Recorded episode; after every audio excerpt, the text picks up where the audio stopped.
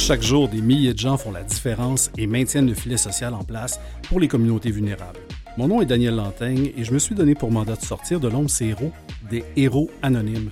Aujourd'hui à l'émission, comme toujours, j'ai le bonheur de présenter deux organisations qui m'intéressent particulièrement et que je veux m'assurer que vous ayez sur votre radar. Restez à l'écoute.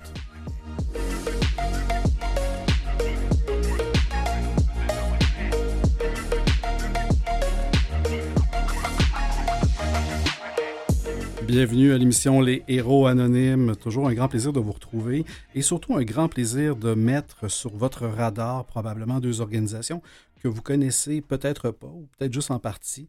Alors, on va commencer tout ça, si vous voulez bien, avec un organisme que j'ai découvert il y a quelques temps qui s'appelle la Fondation à deux pas de la réussite. Et pour ce faire, ben, on va faire quelqu'un qui devrait connaître un peu cette organisation-là. Il est président et également fondateur de cette, euh, cette organisation-là, Alex Gagné. Bonjour Alex Gagné. Bonjour Daniel, ça va bien? Ça va très bien vous-même? Toujours, toujours, merci. Merci beaucoup euh, de vous être déplacé, d'être avec nous en studio parce que je trouvais que votre organisation, euh, j'ai goût de dire, ben, elle s'occupe de, de la base, mais de la base qui est donc bien nécessaire, qui est évidemment de s'assurer. Ben, je n'irai pas plus loin. J'ai goût que ce soit plutôt vous qui me parliez de votre mission, puisque vous faites. Euh, c'est quoi la Fondation à deux pas de la réussite? C'est vrai, on part euh, du début. Dans le fond, euh, la mission, euh, la fondation, pardon, a comme mission d'aider les jeunes du primaire qui ont des difficultés financières scolaires dans toute la région de la Nodière. Donc, on est seulement que dans les écoles primaires, malgré le fait qu'on a beaucoup d'ambition éventuellement de peut-être aller vers d'autres niveaux scolaires. On commence par là parce que les besoins sont très importants dans notre région. Euh, comment on donne notre aide euh, concrètement? On a deux volets. Le volet financier, c'est qu'à la rentrée scolaire, on offre vraiment tout le matériel, incluant les espadrilles d'éducation physique. Donc, c'est la liste scolaire personnalisée qui est achetée euh, à chaque enfant qui en a le besoin. Donc, ça coûte à peu près, je dirais, 250 dollars par enfant. Pas gratuit l'éducation au Québec? Non, Ben, pas tout, pas tout, presque. donc, ça, c'est un de nos volets. Et l'autre volet, plus pour ceux qui ont des difficultés d'apprentissage, on a un partenariat, dans le fond, avec les cégeps euh, dans notre région, l'Université du Québec à Trois-Rivières et l'Académie Antoine Manceau, où les étudiants de certains programmes qui sont soit liés à l'éducation, l'implication citoyenne, la relation d'aide, euh, dans le fond, nous, on a identifié des cours avec les chargés de cours de ces établissements scolaires-là. Et les étudiants sont invités à aller donner du tutorat gratuit dans les écoles primaires en échange de crédits et d'un travail de session, dans le fond, qu'ils doivent effectuer. Donc, ça s'inscrit vraiment dans leur formation ça leur permet d'explorer peut-être une future carrière dans le milieu de l'éducation. Puis on, souhaite euh, pouvoir en intéresser quelques-uns, disons qu'il manque quand même quelques ressources dans le milieu. Donc, euh, si la Fondation peut avoir euh, du moins tenté ou permis d'explorer à certains jeunes cette avenue-là, ben on va dire mission accomplie en ben oui, par, par, la vente, ça serait un bel effet secondaire Effectivement. de tout ça. Ben, votre organisme m'a parlé beaucoup. Moi, j'ai grandi dans la Nodière à l'Épiphanie. Oh mon Dieu, oui. À l'Épiphanie, ben, comme dans le milieu rural de la Nodière, ben, soit, soit les, personnes qui sont de famille agricole ont généralement beaucoup de revenus, les autres en ont moins. On dirait qu'il y avait comme deux classes sociales. Euh, et, c'est sûr que ça me parlait quand je regardais, ben, un, l'association, et pas l'association, la situation économique dans la région de la Nodière. Il me disait, ben oui, effectivement, euh, dès le primaire, il y a déjà des fois un dénivelage en termes de conditions. Fait si ces enfants-là peuvent évidemment accéder, euh, accéder avec tout ce qu'ils ont besoin dans leur baluchon pour aller à l'école, ben déjà, euh, déjà c'est beaucoup pour plusieurs familles. Ça enlève un stress financier, certainement. Alex Gagné, euh, vous êtes de la région de la Nodière, si je ne me trompe pas. Toute mon équipe, oui. Toute l'équipe est, purement de la Nodière. Très, très beau, euh, très beau et jeune CA. C'est extraordinaire de voir cette relève-là en gouvernance, d'ailleurs. On, en reparlera, mais vous êtes, euh, vous avez donc été à l'école là, tout ça. Et qu'est-ce qui, qu'est-ce qui, à un moment donné, puis je pense que c'est vers l'âge de peut-être même avant ça, mais tu sais, déjà, il y avait un désir fort vers l'âge de 15 ans, je disais sur votre site web, d'en faire un peu plus pour les jeunes, c'est arrivé un petit peu plus tard, mais ça vient d'où cette idée-là de mettre sur pied justement la fondation à deux pas de la réussite? Oui, ben en fait, c'est ça. Ça date de même un petit peu plus tôt que, que 15 ans. Euh, j'ai eu la chance d'aller euh, à Félix Leclerc à Repentigny au sport-études. Donc, euh, l'école qui était dans le champ à l'époque. L'école dans le champ à l'époque qui n'est plus maintenant dans le champ. Là, il s'est construit beaucoup de choses ben autour, mais bref, donc, euh, j'étais au tennis et le tennis, euh, veut, pas, c'est un sport qui coûte quand même assez cher euh, à pratiquer, qui est peu accessible pour tout le monde.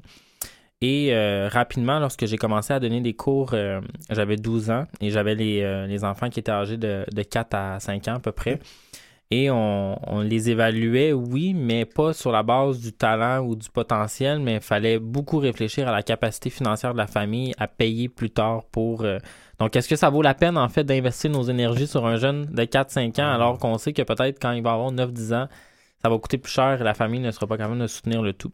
Donc, pour moi, ça faisait aucun sens. Je me disais, est-ce qu'on peut euh, les laisser frapper une balle, avoir du plaisir euh, etc. Puis euh, ce constat-là, ben, je l'ai fait un peu en parallèle aussi à l'école lorsque j'ai jamais eu, en fait, vraiment de difficultés scolaires, sauf lorsque je suis arrivé en quatrième et cinquième secondaire, donc autour de l'âge de 15 ans, où est-ce qu'on était euh, obligé d'avoir des cours de chimie, physique et maths fortes.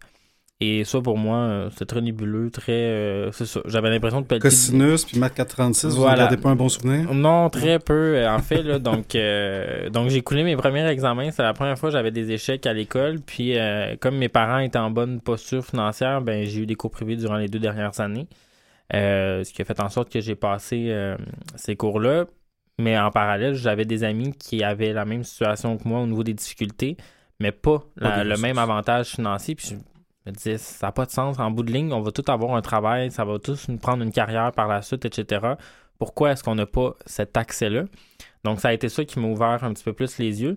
Puis lorsque j'ai rencontré ben, la plupart de mes amis et, mon équipe qui, qui a construit avec nous euh, la fondation, ben, on avait tous eu un constat similaire, que ce soit dans un camp de jour, euh, comme entraîneur, comme prof euh, de danse, peu importe. Là, tout le monde avait eu ce constat-là. Donc, c'est comme ça, en fait, que la Fondation. Euh, l'idée de base, en fait. Ben, l'idée de base qui, qui, fonctionne extrêmement bien.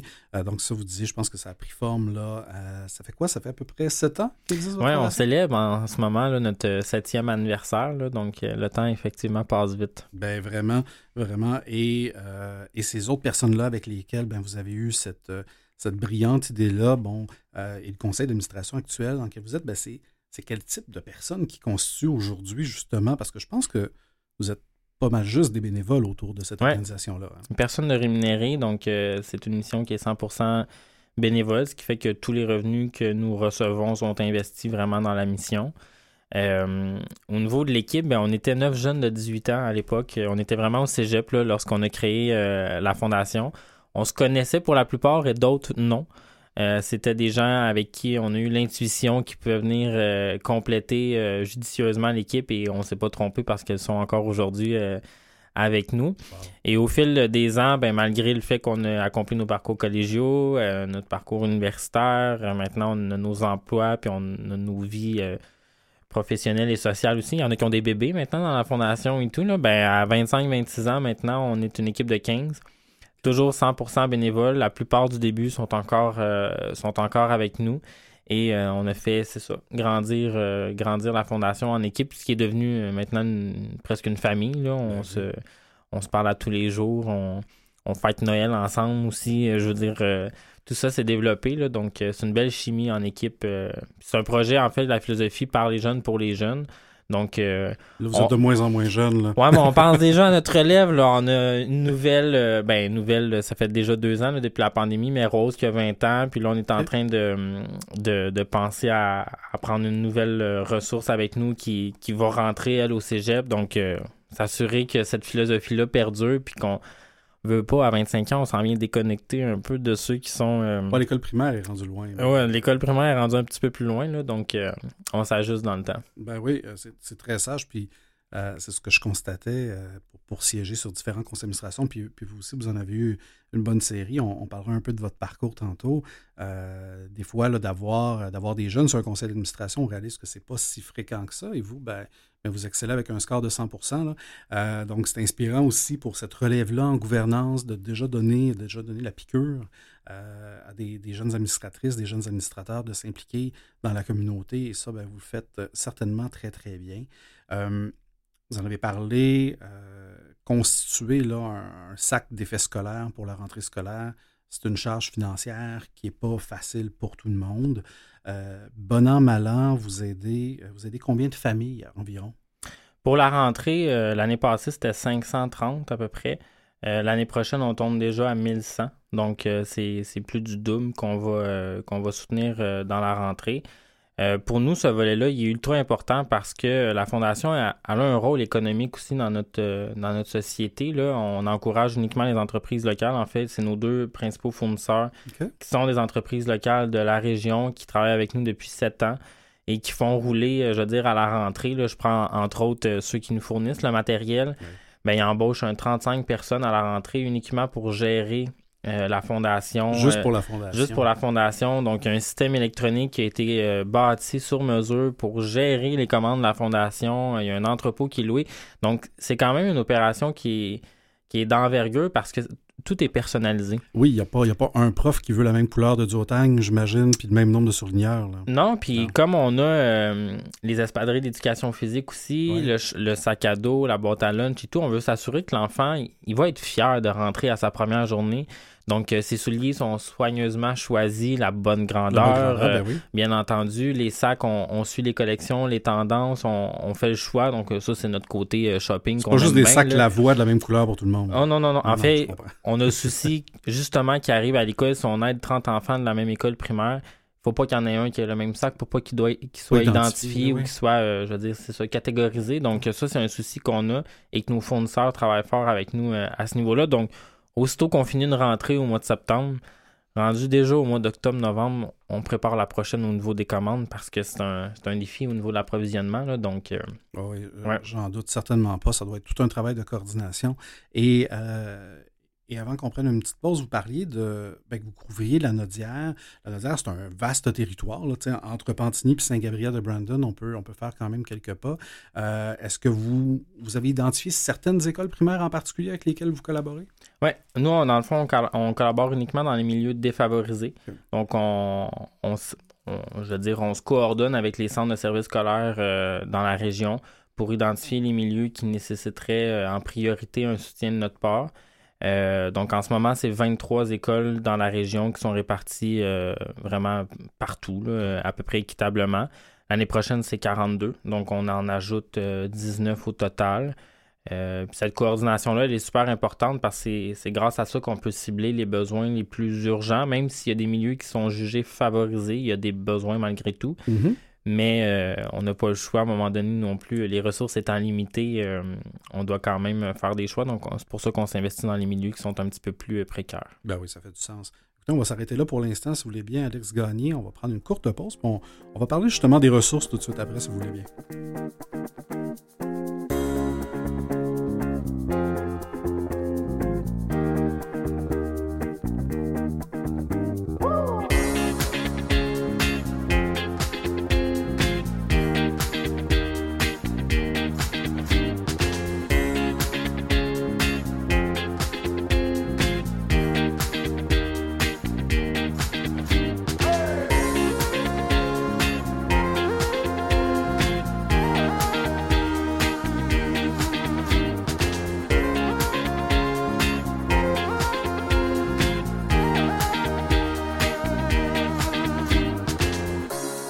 Et on est de retour avec Alex Gagné, qui est président et fondateur de la Fondation à deux pas de la réussite. On a parlé, euh, parlé j'ai été fort impressionné du nombre de familles, ben, de jeunes soutenus à la rentrée scolaire. Puis évidemment, oui, vous leur donnez un, coup de main à la rentrée scolaire, mais ça, évidemment, ça perdure pour tout le reste de l'année en ayant ce qu'il faut. Et en plus, ben, il y en a qui bénéficient du tutorat euh, sur une plus longue période. Euh, si on reprend l'exemple des sacs à dos et, de surtout tout ce qu'ils contiennent, euh, c'est pas, euh, ça coûte pas 5 dollars monter un sac à dos. Euh, comment vous y arrivez à chaque année à en fournir autant et, et déjà d'être dans une prévisibilité, je vais prendre un autre mot, à prévoir d'en faire à peu près le double l'an prochain? Comment vous y arrivez? En fait, ben, la fondation, elle est aucunement soutenue au niveau gouvernemental et c'est par choix. Euh, c'est pas parce qu'il n'existe pas des programmes, c'est vraiment par choix, parce qu'on juge qu'on n'a pas nécessairement besoin d'investir euh, des fonds publics euh, en nous, alors qu'il y a une unanimité des entreprises dans la région d'appuyer la Fondation dans la réalisation de sa mission. Donc, on a uniquement des programmes qui s'adressent aux entreprises. C'est vraiment 98% de nos revenus proviennent des entrepreneurs qui sont situés aux quatre coins de la région. Ah Et c'est comme ça qu'on réussit à attacher la mission avec eux. Puis on a toujours développé cette vision-là où est-ce que la philanthropie pour eux allait être un levier pour leur entreprise et non juste l'inverse. C'est pas juste la fondation qui perçoit un chèque et vous avez un reçu d'impôt et c'est terminé. Mais avec les enjeux de, pénurie de main-d'œuvre qu'on a aujourd'hui, euh, la mobilisation de l'équipe, la rétention des employés, etc., il y a une belle opportunité, je trouve, pour le milieu philanthropique de se mobiliser puis de faire réaliser que c'est un levier, c'est un avantage pour les entrepreneurs de s'investir euh, dans une mission qui les rejoint, peu importe la mission, là, bien entendu. Donc, euh, c'est comme ça qu'on a développé nos programmes puis qu'on a cette proximité-là avec les entrepreneurs. Donc, ceux qui sont là euh, depuis le début, euh, depuis sept ans, sont encore avec nous aujourd'hui. Puis ça, c'est ultra euh, important. Et à cela, c'est greffé des nouveaux joueurs avec les années.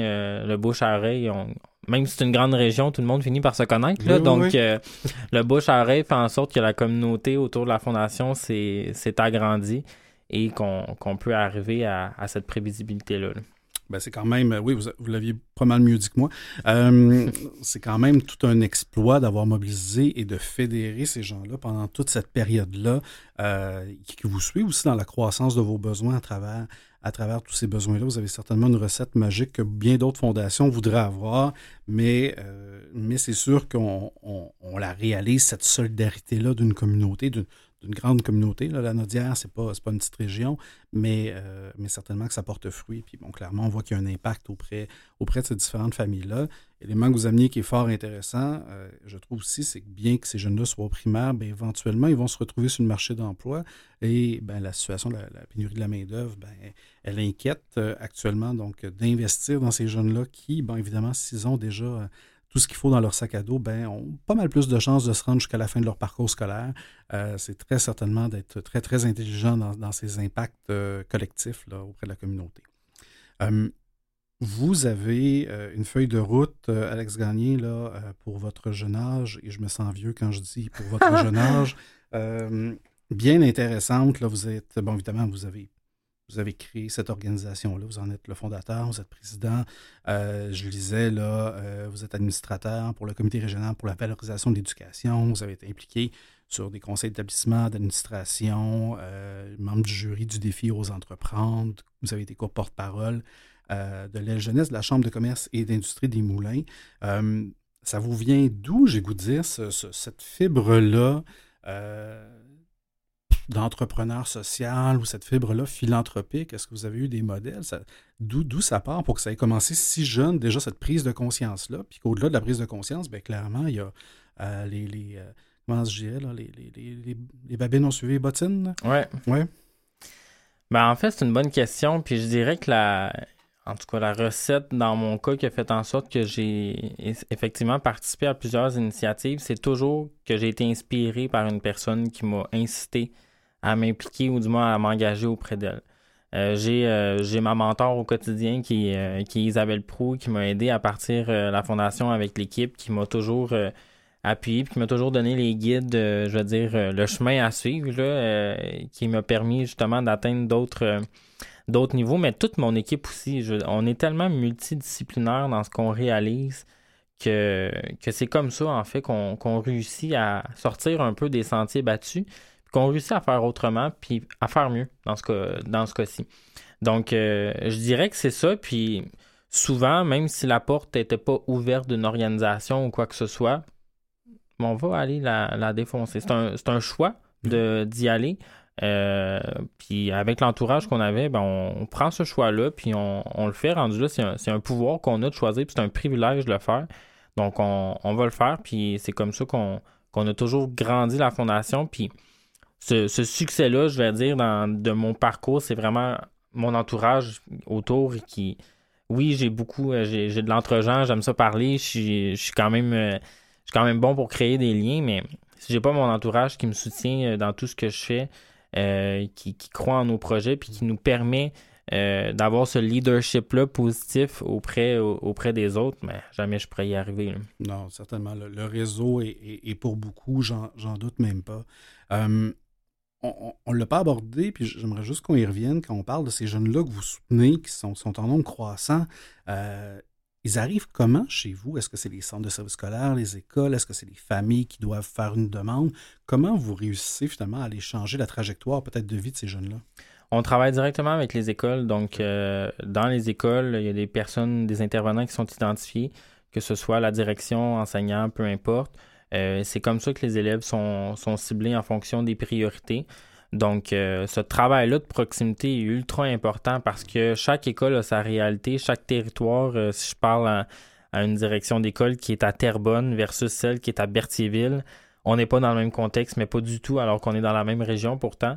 Donc, cette proximité-là, très importante. Et le fait aussi qu'on leur dédie une personne ressource dans la fondation qui crée ce lien de confiance-là et qui crée euh, cette relation euh, qui perdure dans le temps, ben ça aussi, c'est une des, euh, clés de succès là, que l'équipe a de bien s'implanter dans le milieu puis de, bien faire réaliser en fait l'impact concret des investissements des entrepreneurs, mais aussi de, l'investissement de temps que mon équipe mon équipe met, parce que comme on l'a dit, c'est 100% du bénévolat. Ben, fait qu'il faut quand même faut quand même prendre conscience de ce qu'on fait puis de, du concret en fait positif qui est que ça au quotidien. Oui, puis c'est ça qui est, spécial, mais qui est extraordinaire. C'est quand vous parlez de dire ces gens-là ont une personne contact avec lesquels ils interagissent, il y a un lien qui se crée. Euh, ben, généralement, on s'attend à une machine en arrière de tout ça. Il y a une machine, mais c'est une machine qui est 100% bénévole. Alors ça, euh, ça c'est vraiment tout à votre honneur d'avoir, euh, d'avoir un modèle qui fonctionne, qui est capable de, naviguer aussi avec des cycles d'opération. On comprend bien qu'avant la rentrée, ça doit s'activer un peu. Mais comme vous disiez, pas longtemps après la rentrée, déjà, vous êtes en train de préparer, préparer la suivante. donc, ça doit être quand même quelques heures qui sont mises là-dedans. Là, vous n'avez peut-être pas fait le calcul. Des fois, quand on fait le calcul, ça, nous étourdit, mais vous devez en mettre du temps dans cette organisation-là. c'est du temps de tout le monde à toutes les semaines. Donc, euh, tout le monde doit mettre l'épaule à la roue, mais puis ça, il faut vraiment pas le sous-estimer. Puis c'est le message que je dis à, tout le monde, tous les jeunes que je vais rencontrer, que ce soit dans une école secondaire ou un cégep. Pour nous, la Fondation, ça a été aussi un levier dans nos parcours professionnels. Veux, veux pas, on a une, une communauté d'à peu près 100 entrepreneurs autour de nous. On a les directions d'école, les centres de services, cégep, université. C'est une porte d'entrée incroyable pour se faire des contacts. La journée où on a un besoin, qu'il soit personnel ou professionnel, les entrepreneurs lèvent la main pour nous soutenir. Puis ça, c'est une richesse qui est, qui est incroyable. Puis en plus, on peut le conjuguer en aidant notre communauté. Et ça, cette prise de conscience-là, on, le fait déjà il y a plusieurs années, mais on la fait encore au quotidien alors qu'on grandit puis qu'on évolue dans nos carrières professionnelles. Donc, euh, c'est vraiment pas à sous-estimer la part de cette implication sociale-là pour nous. Ben oui, vous avez, vous avez une, belle, une belle contrepartie, disons. Ah, vraiment? Euh, certainement. Euh, comme tout organisme euh, de bienfaisance, organisme à but non lucratif, ben, vous avez certainement des défis. Vous avez un bel appui, clairement, des entreprises de la région de la Nodière, mais est-ce que vous avez, est-ce que vous avez des embûches? Est-ce que vous avez des défis? Ou, ou je vous dis peut-être à l'inverse, est-ce que vous avez des rêves? Ah, des rêves. Euh, je vais y aller avec le rêve. Ouais, ben, en mieux, hein? ouais, je, préfère le rêve, mais les défis, euh, euh, comme tout le monde, là, dans le sens où on est tous occupés, la vie va, va rapidement. on a une grande région aussi, ce qui fait que des fois, l'implantation de nos programmes dans des peut-être des villes ou des municipalités un petit peu plus éloignées, ça, c'est un défi. Donc, il faut quand même redoubler de créativité mm. et de solutions hors de la boîte là, pour y arriver. Ça, je dirais que c'est des défis quotidiens auxquels on réfléchit. Mais euh, au niveau des rêves, je dirais que ce serait au niveau de notre programme de tutorat. C'est un, un programme qui est unique au Québec, donc qui n'existe pas euh, de, jumeler euh, le réseau de l'enseignement supérieur avec le milieu de l'éducation primaire. Donc, ça, de l'étendre à toutes les régions de Québec, de le rendre accessible, c'est un rêve. Donc, c'est quelque chose qu'on travaille actuellement, on ne le cache pas, là, qui est en cours de, pas de réalisation, mais du moins de réflexion et d'élaboration d'un espèce de croquis de, de, feuille de route, en fait, comment ça pourrait se faire. Mais ça, c'est ça. C'est un rêve parce que, dans le fond, la combinaison de ce projet-là, c'est d'avoir un cégep ou une université sur son territoire, d'avoir des élèves qui doivent être aidés, puis d'avoir des tuteurs qui veulent s'impliquer dans leur communauté. En bout de ligne, il y a ça dans toutes les régions. Donc, ça. peut très bien se réaliser. Maintenant, c'est de voir comment ça se fait. mais c'est un rêve. L'équation n'est pas, est pas si complexe, mais que ça prenne vie, des fois, ça peut demander un peu de bonne volonté de tout le monde et, certainement un peu, euh, un peu de coordination et mm. un, peu. Euh, en tout cas, c'est un rêve qui, euh, qui je souhaite que s'accomplisse, très certainement. les gens qui nous écoutent, là, je suis convaincu, qu'ils soient dans la Nodière ou pas, ou qui aient grandi dans la Nodière comme moi, euh, ont qu'une seule envie, ben, c'est de vous encourager, évidemment, dans votre mission. Si moi, je suis, je suis, je suis à l'écoute et que j'ai un coup de cœur pour le fondateur, pour l'organisme, j'ai goût de vous soutenir, qu'est-ce que je peux faire? Bon, c'est sûr, il y a le classique don à aller sur le site web. Là. Mais je dirais qu'au-delà de ça, puis même au-delà de la fondation, le message qui est le plus essentiel, je trouve, euh, qui est porté par l'équipe de la fondation, c'est impliquez-vous. Faites-le. Euh, prenez le temps, euh, faites un choix d'une cause ou d'une organisation qui vous inspire, qui vous intéresse et qui vous incite à mettre du temps et faites-le. Honnêtement, vous allez découvrir, au-delà de la réalisation personnelle, de faire du bien pour quelqu'un qui en a besoin, vous allez développer toutes sortes de compétences qui sont tellement utiles dans nos vies professionnelles. Même si vous faites du sport, ça va vous être utile dans ce, dans ce milieu-là. Si vous êtes artiste, peu importe le, contexte. Euh, moi, je dirais que c'est ça la plus grande fierté que j'ai avec l'équipe. Euh, c'est d'avoir euh, réalisé un projet qui est pérenne dans le temps, qui a, duré et qui encore aujourd'hui nous remplit de, fierté, qui, qui, en est une passion au quotidien. Puis c'est ce qui fait en sorte qu'on réussit à encore euh, le gérer au quotidien. Là. Donc, euh, ça serait ça, honnêtement, euh, d'encourager les gens dans leur entourage, puis un jeune qui soit en sixième année, secondaire 2, peu importe, donnez-y une opportunité d'aller s'impliquer, donnez-y la chance de peut-être même intégrer un CA, même si tu as 16 ans. Fais-le. Honnêtement, là, tu vas apprendre des bases qui vont être utiles tout le temps.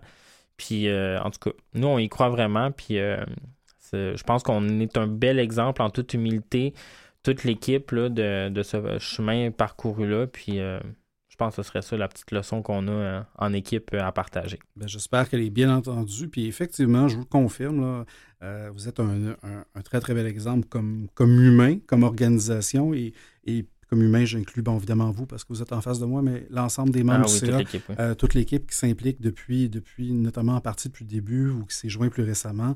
c'est extraordinaire de voir. Ben, le, pour les jeunes par les jeunes, de voir des gens de la région qui veulent euh, s'assurer qu'il y a une égalité des chances, notamment à partir de l'éducation. Alors, félicitations, euh, Alex Gagné. C'était un très, très grand plaisir. Le temps passé vite, euh, mais c'était un grand plaisir de faire votre rencontre. Merci beaucoup. Alors, vous qui êtes à l'écoute, ben, si vous voulez en apprendre davantage sur la Fondation À deux pas de la réussite, je vous invite à aller visiter à deux pas de la. Euh, tout simplement, vous en apprendrez davantage sur l'organisme. Sinon, bien évidemment, je vous invite, comme à l'habitude, ben, à rester en nombre parce que vous allez voir, on vous réserve aussi un deuxième organisme pour l'autre partie de cette émission-là. On se retrouve dans quelques minutes. À très bientôt.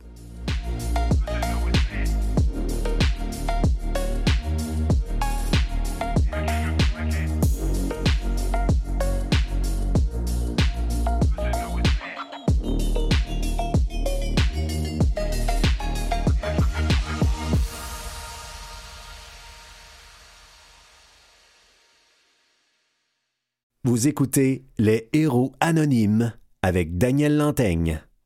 Alors, ben, bienvenue à l'émission. Pour cette deuxième partie, ben, j'ai le plaisir de vous présenter euh, dans un tout autre registre, un autre organisme et surtout ben, vous présenter une personne qui va nous en parler.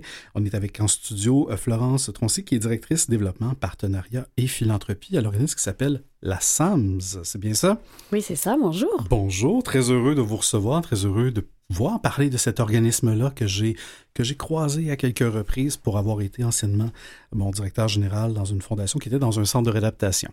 Alors, ben, il n'y a, pas de hasard dans la vie. Mm-hmm. Alors, très heureux, euh, très heureux de parler aujourd'hui de cet organisme-là. Mais la SAMS, euh, ça existe depuis quand même un bon bout de temps. Les gens qui ne connaissent pas ça, c'est quoi la SAMS exactement? Donc, la SAMS, ça existe depuis 2009. C'est un. En fait, l'acronyme, ça veut dire Société pour les arts en milieu de santé. Mais on, s'appelle maintenant la SAMS parce qu'on est plus euh, davantage connu comme ça. Ah Donc, on est un organisme qui engage en fait des musiciens euh, professionnels. Donc, comme je dis toujours, c'est pas moi qui qui gratte un peu sur ma guitare, là, qui sait pas trop en faire. Non, c'est vraiment des gens euh, qui jouent à la Place des Arts ou dans les ah, festivals de jazz et partout. Là. Et et pas seulement à Montréal, partout, vu qu'on est euh, à l'échelle du Québec. Et on, en fait, on va visiter euh, les patients et les résidents, donc toutes les personnes qui sont euh, plus vulnérables. Donc, on va dans les CHSLD beaucoup, on va dans les résidences pour aînés, on va dans les hôpitaux. Donc là, on touche des, des gens de, de, tous âges. Je dirais, on va notamment, par exemple, en oncologie, dans les services de dialyse. On va en soins palliatifs, ah dans les centres de réadaptation. Euh, on va aussi dans les, auprès des les centres de femmes euh, pour, en difficulté, comme le Chénon, par exemple. Ah oui. Donc, euh, un peu partout, en fait, où, où la musique peut faire du bien, en fait, en complément des soins, parce qu'on tout l'aspect thérapeutique, je dirais, de, de la musique. Et puis, ben, pour vous donner une idée, on fait 1000 concerts. Cette année, ça va être un record. On va faire 1000 concerts dans l'année.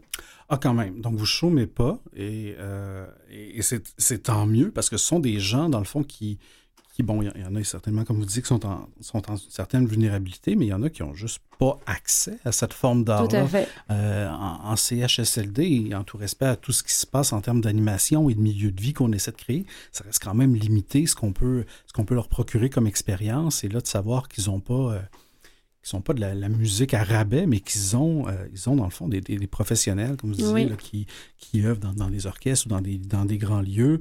Euh, ben, c'est quand même pas rien là, comme, Oui. comme mission. La, la mission première, c'est vraiment l'accessibilité Ouais. euh, de l'art et de la musique, en fait, à ces personnes-là qui n'y ont plus accès, effectivement. Et puis, d'ailleurs, on a développé, ben ça, on a commencé ça pendant la pandémie, mais il y a beaucoup d'aînés à domicile qui sont plus isolés, donc, comme on le sait, là. Et donc, euh, avec des, des concerts euh, virtuels, donc il y en a qu'on fait en direct. Donc les gens se connectent euh, tous les jours. Là, on a, enfin, c'est trois jours par semaine, là, 14 heures. Et on a continué de les faire après la pandémie parce que euh, ben, les gens, les gens voulaient. besoin, ben les gens voulaient. mais les gens, il y en a qui voyagent, ils se connectent quand même à distance. Ils sont. enfin, Ah, vous avez créé une habitude. Oui. là, donc ça crée vraiment un rendez-vous régulier. Donc c'est les gens nous le disent, ça leur fait du bien, ça leur euh, c'est en direct, donc les musiciens leur parlent aussi. On a du chant aussi tous les mercredis, donc on a c'est comme une, une chorale en direct Wow! et puis qui est animée par une de nos artistes, la Christine Hoff, au piano. Les gens peuvent faire des demandes musicales à l'avance. Ah oui. Donc toutes les semaines, elle, elle travaille ensuite les musiques pour pouvoir les chanter avec les gens. Elle leur envoie les paroles. Et euh, on a aussi une, euh, une chaîne qui s'appelle lassams.tv. Et où là, on, donc c'est plus professionnel dans le sens qu'on est allé en studio, on a enregistré nos artistes, on a monté des mini-concerts de 20-30 minutes et ensuite c'est donc diffusé sur cette chaîne et les gens peuvent y avoir accès euh, en tout temps Wow. le nombre de fois qu'ils veulent, euh, à l'heure qu'ils veulent, et, euh, et ça gratuitement. Ah, ben, Toutes nos même, activités virtuelles sont gratuites. C'est extraordinaire. Puis je pense même que pendant la pandémie, je me souviens bien, il y a eu des concerts dans les centres de vaccination. Est-ce que je me Oui, trompe? oui, tout à fait. Ah, c'est quand même, euh, c'est quand même extraordinaire Mm. parce que on s'entend que c'est un, à la fois pour les travailleurs et pour les gens qui allaient, euh, c'était pas, c'était pas le contexte optimal. euh, Oui. c'était pas le contexte souhaité pour personne certainement. Là. Puis ça a permis d'engager aussi les artistes qui travaillaient plus pendant la pandémie. Oui, j'imagine Donc, que les euh, ça a été, ont, ont ça a été très apprécié euh, de la part des artistes également. Ah, certainement. Et euh, est-ce qu'il y a un répertoire en particulier? Est-ce qu'on est plus dans la musique classique, musique de chambre ou Plutôt, oui, je dirais euh, musique classique. Après, ça peut être de la chanson aussi, notamment quand on va visiter les aînés là, dans les résidences, dans, dans les CHSLD. C'est sûr que de chanter des chansons connues. ouais. Ah, Il y a tous les effets aussi auprès de, La des personnes qui ont Alzheimer et tout, là, des gens qui, qui se rappellent plus de rien, puis là, ils, ils entendent une chanson qu'ils connaissent depuis des années, puis ils se mettent à chanter. Euh, mais on a aussi du jazz, on va avoir de la musique du monde, euh, avec des instruments un peu différents, du oud, de la scie musicale, donc les gens, et même des contrebasses, des, les gens, ils sont impressionnés de voir des Ah grands instruments comme ça. Euh, donc, c'est ça, je dirais un peu euh, plus diversifié quand même. Ah, mais c'est, c'est, c'est extraordinaire Mais- parce que les, Quand même beaucoup Oui. de musique classique. Bon, oui, qui reste, qui reste le cœur de tout ça. Et, et bon, les bienfaits ne sont plus à prouver.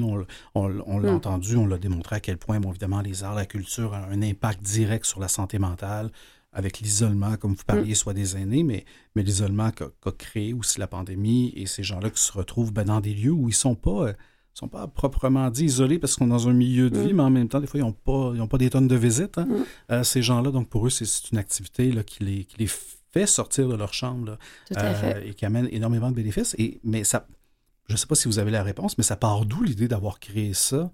Euh, parce que l'idée, pour moi, elle est extraordinaire. là. Les bienfaits sont, sont évidents, mais en même temps, il y a quelqu'un qui s'est levé le matin avec cette idée-là. En fait, c'est on a des la cofondatrice euh, au Québec de cet organisme en fait, c'est Sylvia Lécuyer qui est actuellement notre euh, notre présidente là, du conseil d'administration. Et puis, ce, mouvement-là, en fait, est né en Colombie-Britannique. Donc, par Sylvia aussi et son conjoint. Donc, ils ont, ils ont lancé ça en 2006, si je veux, je, veux pas dire de, de bêtises. Et puis, donc, ça s'appelle en fait la Health Art Society en Colombie-Britannique. Et puis ensuite, ça a fait des petits. Donc, il y a eu euh, la SAMS donc, euh, au Québec, mais il y a des Health Art Society en Ontario. Il y en a aussi dans les provinces maritimes. Il y en a aussi en Alberta. Ah, quand même, c'est un modèle. Euh, oui. C'est un modèle qui fait clairement ses preuves de manière. Oui. Puis je sais qu'il y a des réunions, des rencontres qui se font une fois par mois entre toutes les, les sociétés. Enfin, c'est tous des organismes à but non lucratif, là, mais pour essayer d'aller des fois chercher du, du financement commun, de partager nos expériences aussi. Euh, donc, euh, comme nos concerts virtuels aussi, sur notre plateforme, on a pris des, euh, des concerts qui, qui, avaient été enregistrés, par exemple, en Colombie-Britannique, puis on les a mis sur notre plateforme ici au Québec. Vous avez mutualisé pour, vos pour partager, tout à fait. Ah ben c'est très, c'est très brillant de le faire. Puis, comme vous l'avez mentionné, ces gens-là sont rémunérés. Ce sont de vrais artistes, ce sont donc de vrais, de vrais talents qui méritent d'être reconnus à, à, leur juste valeur. Euh, ça doit venir avec quand même, euh, vous avez parlé d'un nombre de concerts impressionnant. Euh, d'ailleurs, cette année, avec, mm-hmm. avec le, record, ben, qui dit plus de concerts dit évidemment plus de dépenses. Il hein. faut, les mm-hmm. payer, faut les payer en juste mesure. L'argent tombe d'où? J'ai goût de vous demander. Ben, c'est sûr que toutes les, les dépenses artistiques, c'est notre plus grosse dépense. Ben oui. Donc, c'est ce qui est bien aussi parce que quand on va approcher des partenaires ou des donateurs, ben, c'est ce qu'on leur dit. Donc, en fait, euh, votre argent, il sert à financer des concerts. Ben. Et puis, selon bah, si c'est un solo, un duo, un trio, ben, évidemment, ça coûte plus cher. Mais, euh, euh, et puis, c'est vraiment, nous, c'est la base, c'est de rémunérer les artistes. Là, on ne veut pas faire du, du bénévolat. L'idée, c'est pour ça qu'on a une double mission, la culturelle et sociale. Et euh, donc, l'argent, ben, il vient du. On a de l'argent du gouvernement, en fait, tout ce qui est Conseil des arts et des lettres du Québec, le Conseil des arts de Montréal. Euh, après, on a des. C'est sûr que quand on a fait le, le programme là, dans, dans les centres de vaccination, là, on a eu un soutien du ministère de la Culture et du ministère, du ministère de la Santé. Ah, deux. Mais c'est la première fois qu'on a eu un soutien du ministère de la Santé. Sinon, de, du point de vue santé, on ah, ça, ça on rentre pas dans les cases. non, on n'y arrive pas. On n'est pas dans les priorités. Pourtant, pourtant, pourtant. pourtant, les bienfaits sont clairs. oui, puis les, les, gens du... Le personnel nous, nous, le répètent maintes et maintes fois. Mais sinon, après, on fait des... Euh, on a des, des, commanditaires, des partenariats euh, avec des fondations, euh, des fondations qui soutiennent notamment les aînés, qui soutiennent les arts. Euh, on travaille aussi, on a des campagnes de financement, donc à la période de Noël, où là, on lance un spécial concert de Noël. Euh, on a aussi euh, notre campagne annuelle, je dirais, autour de notre événement bénéfice, donc qui a eu lieu là il y a quelques temps. Donc là, on, fait aussi des appels aux dons au, grand public, je dirais. On a des donateurs qui donnent beaucoup, mais il y en a qui nous donnent juste 20 dollars, 50 dollars. je veux dire, moi, je pense que chacun peut donner ce qu'il peut donner et puis euh, chacun peut faire sa part. À la hauteur de ses moyens, certainement. Euh, ça doit évidemment monopoliser beaucoup d'efforts et d'énergie à chaque année pour boucler ces budgets-là, mm-hmm. évidemment pouvoir répondre, euh, répondre à la demande. Alors j'espère que les gens les gens l'entendent bien, puis on, précisera les, différentes façons de vous soutenir un peu plus tard. J'imagine que pour les artistes, on, pense évidemment aux bienfaits pour les mm-hmm. gens qui reçoivent ces concerts-là, mais pour les artistes, ça doit être quand même toute une expérience. Là. Vous avez parlé de soins palliatifs, d'aller jouer de la musique, sachant dans, le contexte et dans le lieu dans lequel on, s'en va en faire. Ça doit être toute une expérience aussi pour ces gens-là. Oui, puis ils nous, ils nous le disent. Puis même moi, des fois, quand j'y vais aussi, que j'accompagne des artistes, là, c'est tout un... C'est toute une expérience, mais euh, c'est très fort, mais en même temps, c'est c'est très valorisant aussi de, de, faire ça. je pense que pour les artistes, et surtout que c'est des artistes qui vont, c'est ça, ils, comme je disais, ils jouent à la Place des Arts, ils ont leur engagement à droite à gauche, mais ils continuent de jouer pour la SAMS parce que ça leur apporte quelque chose de vraiment différent. Ils ont vraiment l'impression de redonner. Puis euh, en même temps, ils, ils se disent que là, il faut qu'ils soient encore meilleurs que. Ah oui, c'est une pression. Euh, euh, ah, ben c'est extraordinaire de savoir. Il y a comme un. Le ressenti est direct, en fait et puis, euh, et puis non, c'est vrai, c'est vraiment des moments très, très forts pour eux.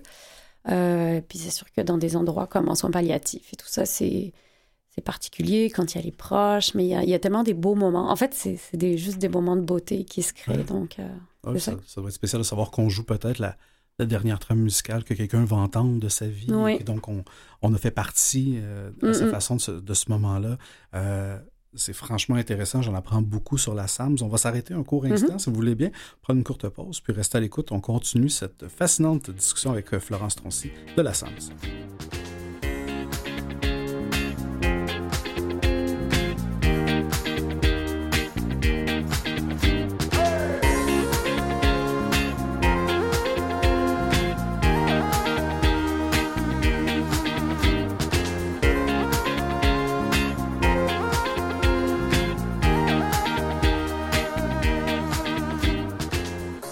Et on est de retour avec Florence Troncy, qui est directrice développement, partenariat et philanthropie à la SAMS. On a parlé de, différents types de, concerts, différents types de prestations, euh, notamment, on, vous avez parlé de Sams.tv, qui, qui, est une plateforme des euh, différents concerts. Euh, il y avait également la musique, ben, pas la musique, excusez-moi, la, chanson, avec une mm-hmm. forme de, de, chorale et différentes prestations. les types d'interventions, ça ressemble à quoi? Est-ce que ce sont nécessairement tous les patients qui sont qui sont regroupés ensemble dans un lieu pour un concert ou ça se fait à, différentes échelles selon les lieux et selon aussi, j'imagine, la mobilité des gens? C'est pas tout le monde en CHSLD qui est, capable de se déplacer. Exact. En fait, je dirais que notre euh, formule plus traditionnelle, ça va être le concert euh, de groupe. Oui. Donc, euh, j'étais justement hier à un concert. Donc là, c'est dans, dans, les CHSLD, souvent ça va être ça. Donc, ça va être dans l'espace commun. là, il y a comme un petit endroit, donc comme une petite scène, là. C'est pas une scène, là, mais bon, nos artistes sont là. Mmh. Et puis, euh, les, euh, les récréologues, les préposés bénéficiaires descendent ou amènent tous euh, les résidents. Donc, il y en a beaucoup qui sont en fauteuil, ils les installent. Et puis là, ça va, je dirais, de, de 20 à, à 60 personnes qui, qui assistent. Il y a des endroits où il y a des grandes salles, comme à l'UGM, par exemple. C'est vraiment une grande salle qu'ils ont, donc il y a encore plus de monde. Mais je dirais que c'est à peu près en moyenne une cinquantaine de personnes qui assistent. Et puis ça, ça dure 45 minutes. Euh, ensuite, on a euh, les concerts de chambre en chambre ou au chevet. Donc là, ça va être euh, effectivement dans des endroits où les gens ne peuvent pas sortir de leur chambre. Donc c'est ce qu'on va faire en soins palliatifs, par exemple. on le fait aussi dans certains établissements comme les CHSLD à des étages où les gens aussi ne, ne sortent ben, sortent moins ou ne peuvent pas descendre au rez-de-chaussée, par exemple, dans la grande salle. Et puis, euh, donc là, le principe, c'est euh, souvent, ça va être plus un musicien. Il faut qu'il soit quand même euh, Oui, parce que vous pouvez pas arriver avec, avec, tous les instruments, Exactement. toute dans la chambre. Donc là, il, se promène, il va dans une chambre. Si les gens ne veulent pas, il va peut-être aussi rester dans le corridor. On fait c'est très à, la demande. et puis, il se promène, il joue un petit peu, il continue, il continue. Il fait son petit tour là de... Ah de, l'étage. Euh, par exemple, quand on est dans les hôpitaux, euh, en oncologie, par exemple, donc là, on est plus dans un des grands espaces où les gens reçoivent en fait leur, leur traitement de chimio. Donc là aussi, on c'est comme un mix. On fait un peu du au chevet, je veux dire, on va proche des gens, euh, on reste proche là, donc on se déplace de, de, lit en lit là, sans être non plus trop dans leur espace. Là, c'est pas le but. Vous adaptez bien là, à l'environnement. Oui, tout à fait. Puis bon, c'est ça à la ben, je vous dirais, la mobilité des personnes, puis à la réalité dans, laquelle ils reçoivent des soins. C'est extraordinaire. Euh, donc, on parle des différents concerts plus en groupe, chambre en chambre. On a parlé des plateformes sur le web. Est-ce que j'oublie quelque chose? Euh, oui, mais en fait, dans les concerts aussi, on a des concerts extérieurs. Hmm. Euh, donc, ça, c'est. C'est ça c'est super enfin ça marche vraiment bien ça amène une autre dynamique c'est donc on commençait évidemment on fait ça au mois de, de juin juillet août septembre on va jouer euh, dans les cours, dans les jardins euh, des résidences ou euh, on est aussi en santé mentale, je ne sais pas si je vous avais dit. Donc, par exemple, à Albert Prévost, on a déjà joué à l'extérieur, dans ah leur jardin. au Chénon aussi, au Chénon, ils ont un petit espace dans les CHSLD. Donc, il y a souvent, ça peut être même le, stationnement, la cour. Enfin, on, on, se débrouille là, mais et euh, c'est sûr que tout de suite, déjà, la musique amène du soleil, mais là, en plus, il y a du soleil. On a ah toutes ben les conditions. C'est extraordinaire. Et puis, euh, après, on a un autre, euh, un autre type de service, enfin, un autre type d'activité, c'est nos, les chorales Sam chante. Euh, donc ça, c'est vraiment particulier en fait parce que le donc on a une chef de chœur qui est accompagnée donc avec un, un, guitariste. Ils se déplacent donc toutes les semaines, ils vont dans un établissement où là ils vont ils vont chanter. Donc là c'est vraiment une chorale là. pendant une heure, ils pratiquent. Il y a les proches aussi qui viennent. On est par exemple auprès des personnes qui sont qui font de la phasie. Donc le fait de, pratiquer, de chanter, ça fait travailler les muscles, ça fait retrouver la parole, retrouver les mots, c'est très très bénéfique. Et euh, aussi pour les personnes qui ont Alzheimer, aussi la, le pratiquer le chant, c'est euh, très porteur. Et donc, euh, le, donc toujours dans un côté régulier de la chose, de se rendre compte, de se, de, de se rencontrer régulièrement et de, de pratiquer. Donc voilà. Ah, ben, c'est fantastique. Je, je, j'avais déjà connu la mm-hmm. parce que j'avais vu un concert. Euh, j'avais trouvé ça extraordinaire et, souvent, ben là, c'est drôle, on voit. C'est pas juste les patients hein, qui viennent, on voit aussi les professionnels de la santé puis qui travaillent dans, dans les établissements, tous les professionnels, dans le fond, qui veulent certainement en bénéficier parce que euh, ben, ça fait du bien, ça amène de la vie, ça amène du bonheur, ça, ça nous fait oublier euh, tout le reste pendant un certain temps. Donc, les, les bénéfices sont, sont, sont immenses ces différents concerts-là, comment, euh, je vous dire comment ils s'orchestrent, mais on dirait que je fais des mauvais jeux de mots. Est-ce que ce sont les récréologues qui vous approchent? Comment, comment vous êtes mis en relation entre, finalement, ben, un établissement qui aimerait que ça se passe, puis, puis vous? Mm. Oui, c'est ça. On, collabore avec les récréologues. Donc, qui nous, habituellement, je dirais le schéma euh, traditionnel, c'est qu'ils nous contactent, ils nous donnent euh, les journées auxquelles, auxquelles quand ils aimeraient avoir des concerts. Puis nous, ensuite, on trouve des artistes qui sont disponibles. Et puis, euh, voilà. Ben quand même, ça doit être tout un travail de, de, booking et de coordination, tout ça. Là. Puis on travaille, c'est ça, avec 200, à peu près 200 artistes. Quand même. Parce qu'on n'est pas juste à Montréal. Non, ça, évidemment, on fait beaucoup de concerts à Montréal, dans la grande région de Montréal, mais aussi euh, dans la région de Québec. En fait, on est dans toutes les régions. On est même en Abitibi. Ah, quand même, ça doit être un enjeu à mobiliser en région pour créer, pour mm. créer ça. Là. Ben là, on a une, tournée en Abitibi qui a lieu euh, bientôt là, au, mois de, au mois de mai. Et puis, euh, par nos, aussi nos, nos, activités virtuelles. Donc là, là il, y a, il y a des gens, le CHSLD de Chibougamau qui, euh, qui nous a rejoints. Donc voilà, on était ah. contents. Ben oui, c'est le fun de... de... Ça doit aussi venir avec quelques défis, mais c'est un beau plaisir de mm. pouvoir justement aller... aller les faire profiter, ces gens-là, de cette musique-là et ce, ce moment-là, très certainement. Euh, partout au Québec. Je parlais de défis. Est-ce que, est que justement vous avez des défis avec cette, ce grand territoire-là? Euh, un, de trouver des talents, trouver des musiciens et évidemment de, de répondre à la demande? Ben, je dirais que les musiciens, euh, on n'a pas vraiment de défi d'en trouver parce que les on, a, déjà, on collabore déjà avec plein de musiciens, puis il y en a plein qui nous approchent aussi. Je pense qu'il y a vraiment une volonté de, ah, beaucoup de musiciens de, de, faire ce genre de projet. Euh, on est même des fois obligé de, refuser, de dire non parce que parce qu'on n'a pas assez de concerts à leur offrir.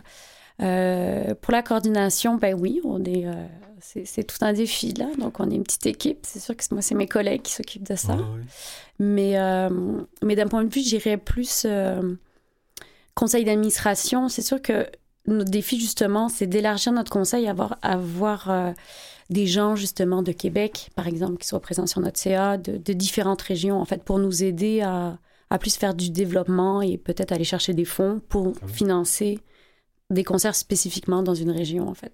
Oui, certainement, parce que j'imagine que ben, la, la, une, des règles, une des règles de base, ou tout cas un principe en philanthropie, c'est que les gens aiment bien donner puis de savoir où va l'argent. Donc, c'est sûr que si si vous voulez approcher un donateur justement à, en Abitibi, bien, probablement qu'il aimerait ça savoir qu'au moins il y, a, il y a minimum un concert en Abitibi ben qui, est prévu euh, et non pas juste ben, dans une autre région du Québec. Donc, c'est ça. Donc, un vient avec l'autre, hein, autant la demande, la demande de concert que ben, la possibilité de les financer par différents barrières de fonds euh, euh, de manière plus régionale. Donc, ça, en tout cas, je vous souhaite d'avoir des, des, beaux partenariats provinciaux qui vont vous permettre de naviguer à travers tout ça, mais aussi certainement de ce côté-là.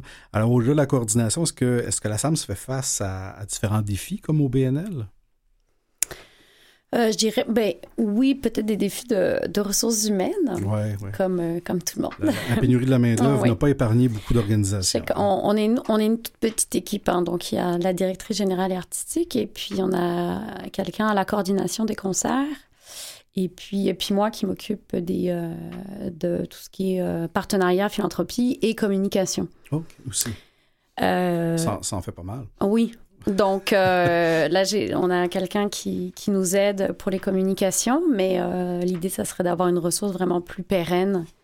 Euh, ça, serait, ça, serait, ça serait notre souhait, là, de trouver quelqu'un. Et puis, puis je dirais après, l'autre défi, c'est le, défi comme tout, comme tout bon organisme à but non lucratif, c'est le financement. Donc, ben voilà. Et, mais et justement, ben, comment, comment les gens qui, qui, nous écoutent en ce moment, qu'ils ont qui ont, qui ont beaucoup d'amour et qui ont beaucoup d'intérêt envers la mission euh, que fait la SAMS, ben, peuvent vous aider concrètement? Alors concrètement, euh, ben, on a on, ne fait pas tant appel à du bénévolat, de d'implication parce que on n'a pas vraiment besoin, à part quand on fait notre événement bénéfice, par exemple, je peux avoir besoin de monde un peu à l'accueil, ce genre de choses-là, mais euh, sinon, ce serait plus sous forme de dons. Après, peut-être sous forme d'expertise, par exemple, quelqu'un, un conseiller en, communication qui veut euh, nous offrir gratuitement, euh, à nous aider dans notre stratégie de communication ou bon, ça peut être un peu ce genre de, choses, de services pro bono. Euh, mais sinon, euh, les manières de donner, en fait, ben, sur notre site internet, évidemment, on a toute la, page qu'il faut. Mais euh, il y a des dons mensuels, il y a le don, le don pour la soirée, les soirées bénéfices aussi qu'on fait chaque année. Donc, il y a la possibilité d'acheter un billet ou de faire un, un certain don. on a aussi, quand les gens font leurs dons, ils peuvent choisir s'ils le souhaitent pour que ça contribue à un établissement particulier. Ah oui, on peut diriger aussi précisément que ça. Par exemple, c'est ça. On leur pose la question. C'est sûr que s'ils donnent 20 dollars, bon, bah, ça suffira pas. Mais par contre, s'ils donnent un montant, puis on va faire un suivi par rapport à ça. Si c'est pour tel établissement, on va recontacter ensuite le donateur ah pour lui dire que euh, ben, on a réussi. Si c'est proche, je peux peut-être même y aller, prendre des photos, on peut lui en parler. Donc, euh, on essaye de vraiment développer des liens avec nos donateurs, en fait. Puis c'est comme ça qu'ils. C'est comme ça qu'ils vont rester fidèles oui, c'est ça. C'est certainement la bonne recette pour, les, euh, pour les engager parce qu'ils ben, voient très, très bien l'impact du don qu'ils ont fait à ce moment-là. Au-delà de, au -delà de la, la, notion très transactionnelle du don, ben, ils savent que ben, il y a des gens qui en ont bénéficié, ça a amené énormément de bonheur ça, fait, ça, fait beaucoup, euh, ça fait beaucoup dans les différentes communautés. Donc, certainement, en tout cas, on, lance l'appel aux gens qui veulent, qui veulent vous soutenir financièrement de, le faire. Euh, Florence, vous êtes à la SAMS depuis quoi, 10 ans? Euh, si je ne me trompe pas environ? ben, oui, presque. Presque. Et après 10 ans, qu'est-ce qui fait? Pas, tout à fait, quand même. Non, pas tout à fait. non, Ça s'en vient, ça s'en vient. Euh, après bientôt dix ans dans ce cas-là, qu'est-ce qui fait en sorte que vous êtes toujours, euh, en tout cas vous avez, euh, vous êtes très certainement une très très bonne ambassadrice de cette organisation-là, clairement vous y croyez. Qu'est-ce qui fait que, je vais vous dire, la, passion est encore là pour une organisation après dix ans, alors qu'on on le sait dans les OBNL, ben, le taux de roulement des fois est, mm-hmm. assez, dramatique, mais il y a clairement quelque chose de, spécial qui se passe à la SAMS pour que vous soyez encore... Oui, je pense. Après je, travaille aussi sur d'autres projets, alors peut-être qu'aussi c'est ce qui me permet de, de, de, dégager du temps aussi pour autre chose, puis de, consacrer aussi euh, année après année autant de temps à la SAM. Ben, en fait, c'est le fait aussi, je pense que ça a énormément grandi. Alors de voir un, organisme qui grandit comme ça euh, pendant, au fil des années, qui, qui rejoint plus de personnes, qui, dont l'impact aussi est de plus en plus important. Euh, je pense que c'est très valorisant, puis on sent qu'on sent qu'on fait une différence. Finalement, moi, à mon échelle, je sens que je fais une différence. Ben Et puis, euh, puis, je pense qu'il y a vraiment un gros potentiel. Je veux dire, j'ai pas assez d'heures pour faire tout ce que j'aurais envie de faire, donc je veux dire, je pourrais... Il y aura encore beaucoup de choses à faire, je pense. Ouais. Et, et si vous avez un rêve pour la SAM, ce serait quoi, brièvement? Un rêve?